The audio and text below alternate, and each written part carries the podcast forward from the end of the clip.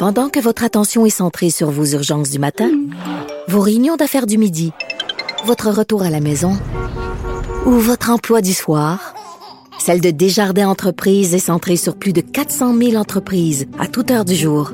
Grâce à notre connaissance des secteurs d'activité et à notre accompagnement spécialisé, nous aidons les entrepreneurs à relever chaque défi pour qu'ils puissent rester centrés sur ce qui compte, le développement de leur entreprise. Parce qu'en immobilier, faut être à son affaire. Suivez les conseils de nos experts. Via Capital, les courtiers immobiliers qu'on aime référer. Bonne écoute. Comme les autres. Pour parler à Vincent Dessureau, studio à commercial cube.radio ou 1-877-827-2346, 187 Cube Radio. Et c'est la chronique automobile cette semaine avec Germain Goyer, chroniqueur automobile pour le guide de l'auto. Salut Germain. Bonjour Vincent, comment vas-tu? Euh, ça va très bien. On s'attaque à un sujet très euh, que je trouve très intéressant parce que ça a tellement représenté le rêve pour plusieurs euh, de, de bon, le, la, la, décapotable. Euh, et qu'est-ce que ça représente la décapotable et quel est son attrait? Ben, je me disais, hein, on est, euh, même si tu es enfermé dans le studio actuellement, euh, euh, tu dois t'imaginer qu'il fait beau et chaud à l'extérieur et je, je, me permets de te le confirmer. Donc, je trouvais que c'était tout à fait approprié de, d'échanger de, avec toi de, de décapotable. Surtout, Germain, que je prends, je prends la route tout de suite après pour partir vers Québec et je le ferai avec grand plaisir en décapotable aujourd'hui. Ah ben ça, il n'y a pas de doute, ça, il n'y a pas de doute. Ben, la décapotable, ça représente quoi?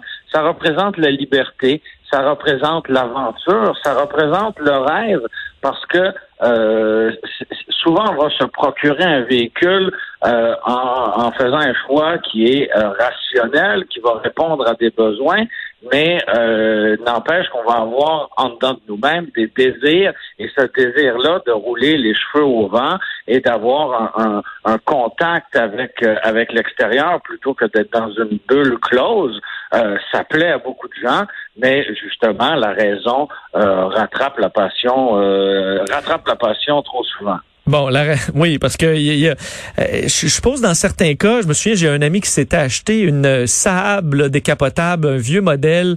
Évidemment, euh, ça a été un paquet de troubles. Là.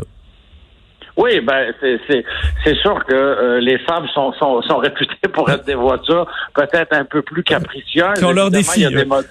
Oui, c'est ça, exactement. Donc, euh, elles, elles, aiment bien rappeler qu'elles que, qu existent, mais euh, évidemment, il existe des choix peut-être un peu plus, euh, euh, j'oserais dire, judicieux ou qui, euh, qui, qui entraînerait peut-être un peu moins de défis, un peu moins de problématiques. Et l'une d'entre elles, c'est la Mazda MX-5. Euh, MX-5, c'est le nom qu'elle porte depuis plusieurs années déjà, mais tout le monde l'appelle encore la Miata, un petit roadster japonais à deux places avec un tout petit moteur à l'avant. Euh, c'est une voiture à roue motrice arrière. Quand on choisit la boîte manuelle, euh, c'est un, c'est un vrai, vrai, vrai plaisir. Et c'est une voiture qui est plaisante à conduire, même à, à basse vitesse. Donc, on n'a pas besoin là de, de, de, de, filer à vive allure pour avoir un plaisir au volant de cette voiture-là.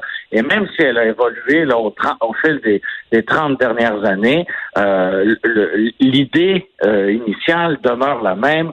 Euh, bon, maintenant, oui, on peut avoir là un toit euh, électrique euh, et, et, avoir une, une, impression de toit targa, mais on peut aussi avoir un toit en tissu traditionnel qu'on rabat manuellement. Euh, et, et, on a gardé ça vraiment très simple et ça, ben moi, ça me plaît énormément. Euh, Est-ce que certains hommes se sont privés d'acheter une Miata parce que c'était vu comme une voiture euh, pour féminine ou pour les femmes?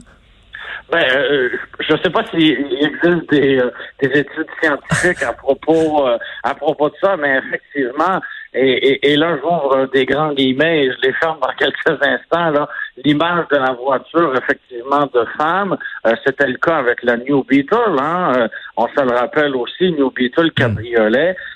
C'était une image qui lui était qui lui était apposée. le, le, le type, la voiture de, de, de, de coiffeuse aussi. Et là, je, je, oh, on est dans le guillemets là, c'est oui. gros préjugés, mais c'était des c'était des, des, des, images qui collaient à ces voitures-là. Et effectivement, c'était pas facile de conquérir un public un public masculin avec euh, avec ces, ces, ces réputations-là, disons ça comme ça. Est-ce que Germain, il y a un gros marché pour ça ou euh, on est quand même dans de très petits nombres? Ben, on, on, note quand même un certain déclin, du moins dans la quantité et dans la variété de l'offre. Je t'en nomme quelques-unes en rafale là, qui sont disparues, disons, dans la dernière décennie. Là. Euh, Mitsubishi Eclipse, Chrysler 200, Volkswagen Beetle, euh, Lexus IS, euh, Nissan, on avait la 370Z, on a arrêté de la produire. On va avoir un nouveau coupé, mais s'il va être décliné en cabriolet, c'est une bonne question. Chez Smart, on avait des cabriolets. Malheureusement, on n'a plus de, de, de Smart. Tu parlais de Saab euh, tout à l'heure. Mais si on reste chez les, Suédois, on avait la Volvo euh, C70. Bref, des cabriolets, il y en avait des tonnes et il en reste beaucoup moins. Des cabriolets abordables, hein, parce que euh, bon, euh, évidemment, si on va là dans le trio allemand, par exemple, chez Volkswagen, BMW ou, Mercedes, je, recommence. Mercedes, Audi et BMW, évidemment, on en a encore des, des cabriolets, mais bon, c'est pas c'est pas à la portée de tous. Et, et moi, ce qui m'attriste en quelque sorte, c'est que pour un constructeur comme Volkswagen qui a qui, qui, qui, qui, a pris le virage des VUS. On n'aura jamais eu autant de VUS qu'en ce moment. Et commercialement parlant, ben on peut pas on peut pas les blâmer. Mais quand on regarde le passé de la marque avec euh, les cabriolets, ben on a eu la, la, la, Beetle originale qui était tout arrondie, on a eu la Carman Ghia, on a eu la Cabrio en elle-même en plusieurs générations, on a eu la New Beetle, on a eu la EOS, on a eu la Beetle de dernière génération. Bref, on a pratiquement toujours eu des cabriolets et, malheureux, et, il n'en reste plus. Et ça, c'est bien dommage. Et quand on, regarde les, les, ventes de coupés versus les cabriolets, euh, la proportion est intéressante parce que, euh, et je te, cite trois exemples. On a la Ford Mustang, la Mini Cooper et la Camaro.